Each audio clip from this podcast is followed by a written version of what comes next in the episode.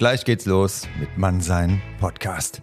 Vorher empfehle ich dir noch zwei Live-Veranstaltungen. Am 18.11.2023 die Macht der Körpersprache, wie du selbstbewusst auftrittst und was eine attraktive Körpersprache ausmacht. Das und einiges mehr mit dem Körpersprachentrainer Uli Wieland in Darmstadt ab 18 Uhr am 18.11.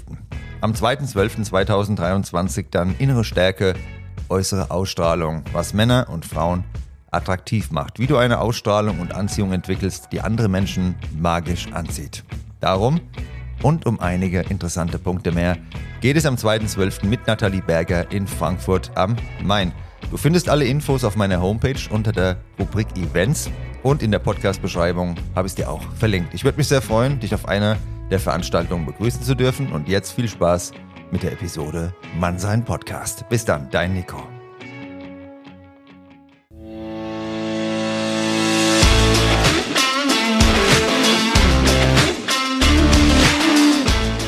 Hallo und herzlich willkommen zu dieser neuen Folge Mannsein, der Podcast für deine Persönlichkeitsentwicklung. Von und mit mir, dem Nico. Viel Spaß beim Zuhören und bis gleich.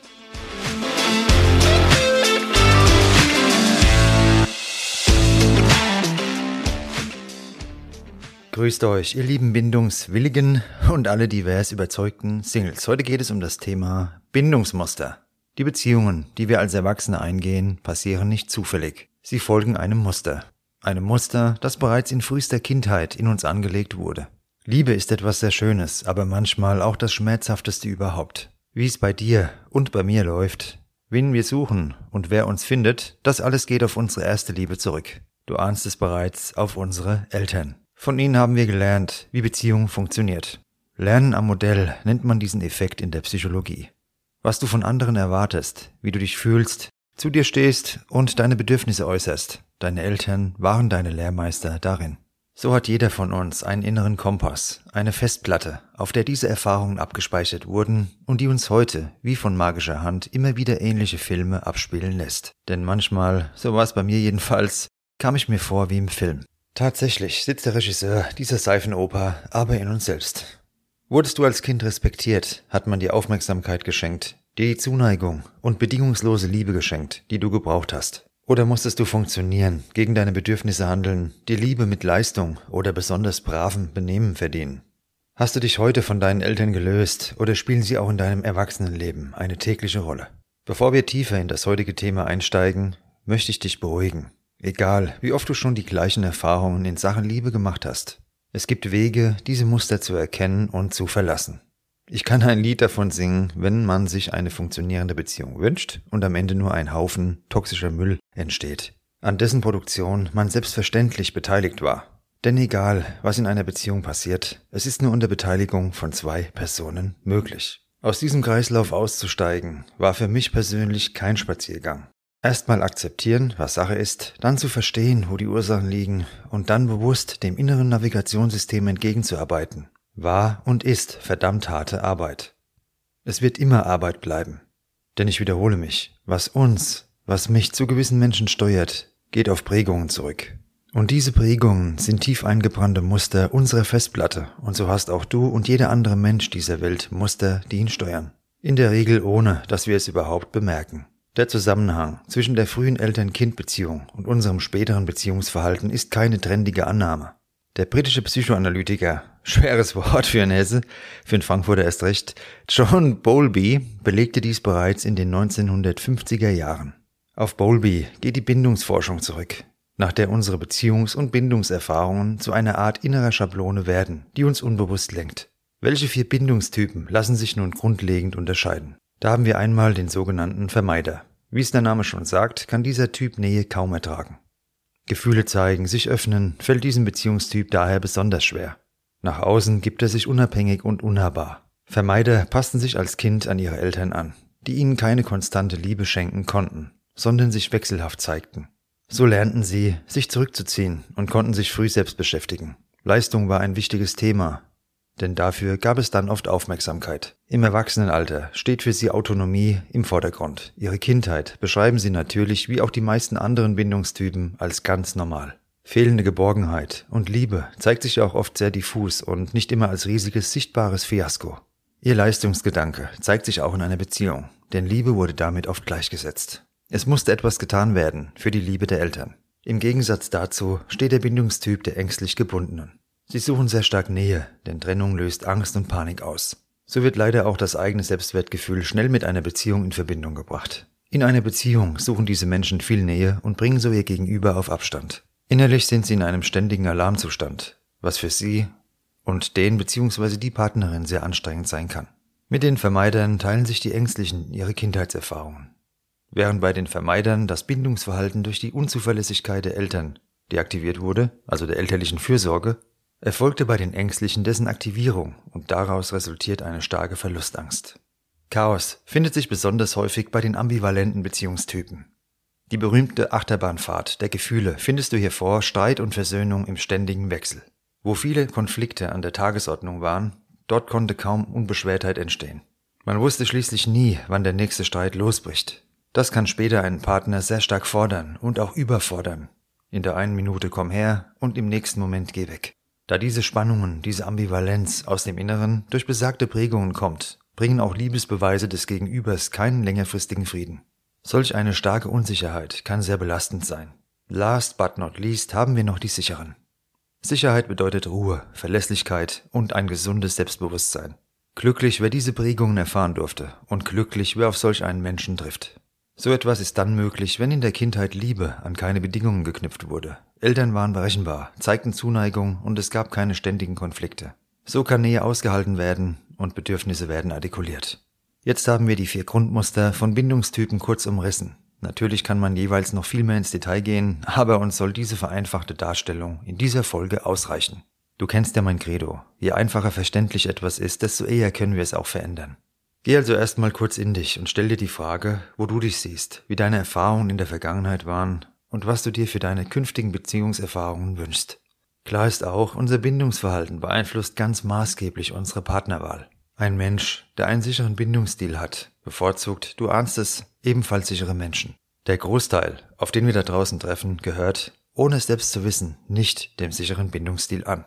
Wenn du Menschen fragst, was sie sich wünschen, wirst du vielleicht in der Beschreibung den Wunsch nach einem stabilen Partner oder du wirst ihn sehr oft hören, diesen Wunsch. Tatsächlich sind sichere Menschen für die unsicheren Bindungstypen wenig interessant. Sie treffen bei diesen nämlich nicht auf die berühmten Trigger. Ein Mensch sucht sich instinktiv das aus, was er gewohnt ist. Sind wir ängstlich und Liebe war für uns ein Kampf, ein Kampf um Aufmerksamkeit, ein Überzeugen durch Leistung und so weiter, fehlt uns bei einem sicheren Partner, der uns bedingungslose Liebe schenken kann, etwas. Also irgendwie fehlt mir bei dem, bei der was. Sind dann die Aussagen, die wir fast schon alle einmal gehört haben oder vielleicht selbst getätigt haben. Und genau hier liegen die Ursachen dafür. Der sichere Bindungstyp wird dann schnell langweilig. Aus der Praxis, da habe ich ein interessantes Beispiel für dich. Nach einem Date habe ich die Dame noch zu späterer Stunde an die Bushaltestelle gebracht. Das ist für mich jetzt was ganz Normales. Ihre Originalaussage war, damit kann ich nicht umgehen. Das hat sie genauso zu mir da gesagt. In dem Moment war mir klar, okay, jede Anziehung ist verloren, ist auch gut so, denn die kann offensichtlich mit mir nichts anfangen, die ist etwas anderes gewohnt. Ihr Beziehungstyp war also offensichtlich, sie hat ihn sogar noch artikuliert. Und meine Prognose war genau richtig, denn danach wurde ich geghostet. Aber jetzt wieder zurück in diese Folge. Am häufigsten kommen die Konstellationen ängstlich und Vermeider vor. Aber wie kommt das?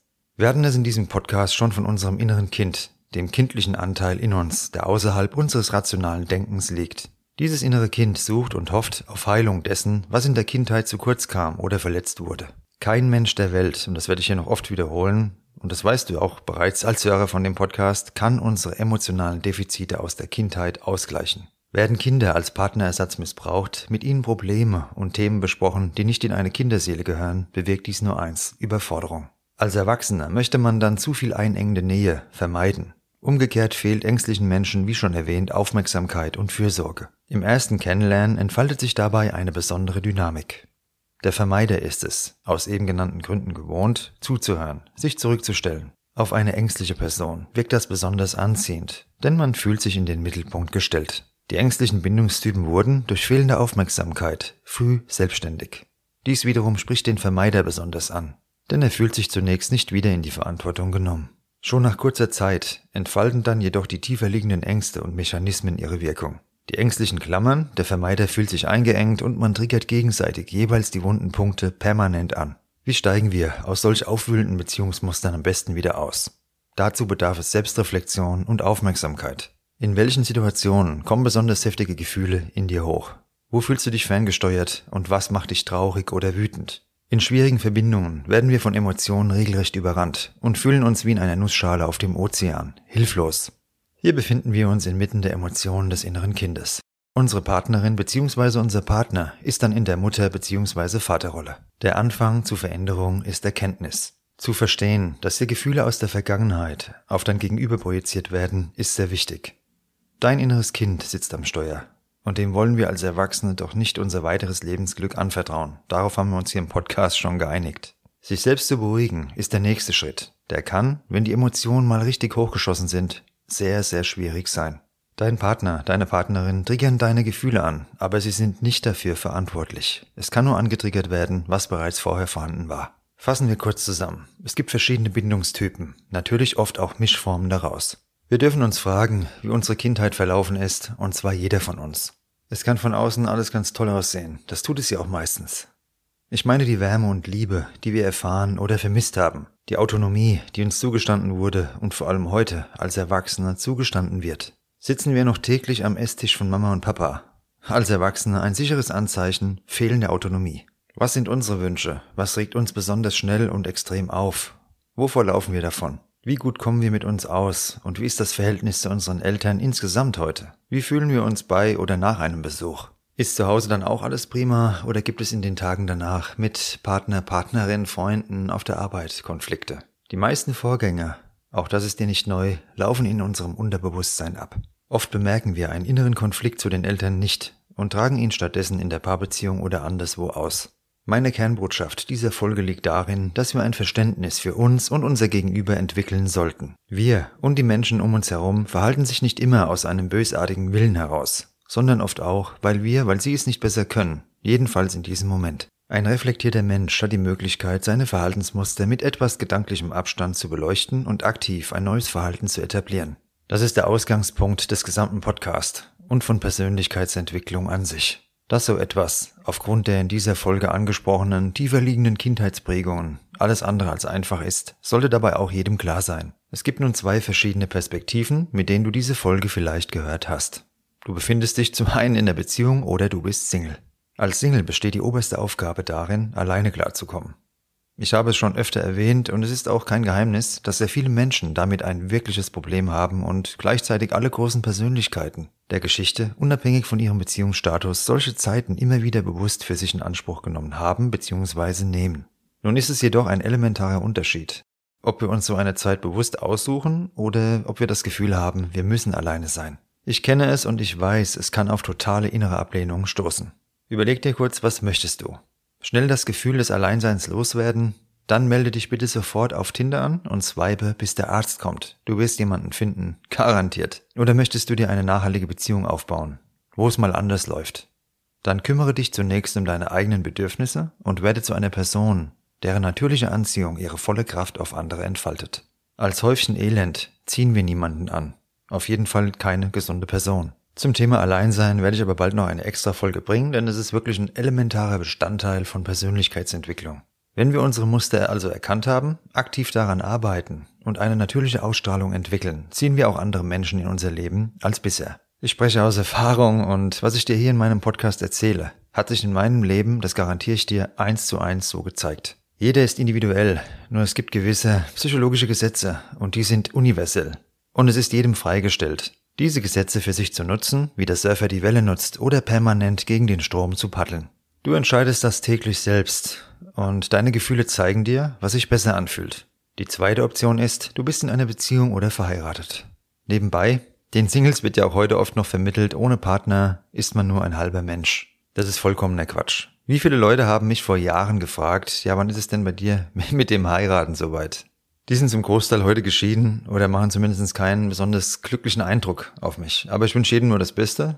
Zurück zu unserem Thema. Wenn du also in einer Beziehung bist, egal welche Art, dann freu dich, wenn du in einer glücklichen Konstellation bist. Das heißt, eine sichere Bindung gefunden hast. Hier besteht eher die Gefahr, dass diese Hauptstraße irgendwann als langweilig empfunden wird. Es gibt auf dem Weg schließlich unzählige Seitenstraßen mit Adrenalin, Drama und Konflikten. Beim Abbiegen geht kurz der Puls hoch, aber permanent ist es zermürbend. Ich empfehle weiter auf der Hauptstraße mit Tempomat zu fahren. Denk langfristig. Vielleicht bist du auch in einer Beziehung permanenter Konflikte gelandet und dann kannst du schauen, welche zwei Bindungstypen hier wohl zusammengekommen sind. Das ist alles kein Zufall. Das Mantra lautet, Muster zu erkennen, macht Veränderung möglich. Dazu gehören jedoch immer zwei Menschen. Eine Beziehung besteht aus zwei Personen. Jeder Konflikt besteht aus zwei Personen und jede Lösung ebenfalls. Ich wünsche dir von Herzen erfüllende Beziehungen, vor allem jedoch eine gesunde Beziehung zu dir selbst, denn das ist die wichtigste Beziehung, die wir in unserem Leben führen. Und so eine Beziehung führen nur sehr wenige. Die meisten landen immer noch in einer Beziehung mit einem anderen Menschen, ohne sich selbst je wirklich kennengelernt und aufgeräumt zu haben.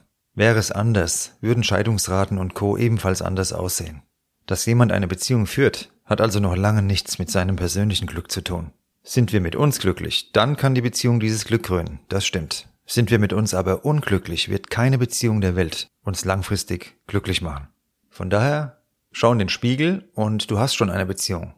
Zu dir selbst. Wenn du die nicht hast, dann stell die mal her. Ich wünsche dir auf jeden Fall viel Erfolg dabei. Ich freue mich, dass du dir den Podcast angehört hast. Ich wünsche dir nur das Beste. Hoffe auch, dir geht's insgesamt gut. Und ja, ich hoffe dir hat diese Folge Mannsein zum Thema Bindungsmuster gefallen. Schreib mir doch gerne dein Feedback und lass eine Bewertung bei deinem Streamingdienst da.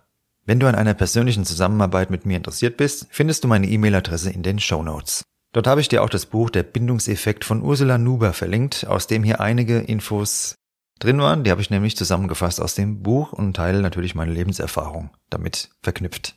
Hierbei handelt es sich natürlich um unbezahlte Werbung, aber das Buch fand ich sehr gut, deshalb empfehle ich dir es gerne und du findest es wie gesagt auch in den Show Notes. Jetzt eine gute Zeit, pass auf dich auf und ich hoffe doch bis zur nächsten Folge Mann sein.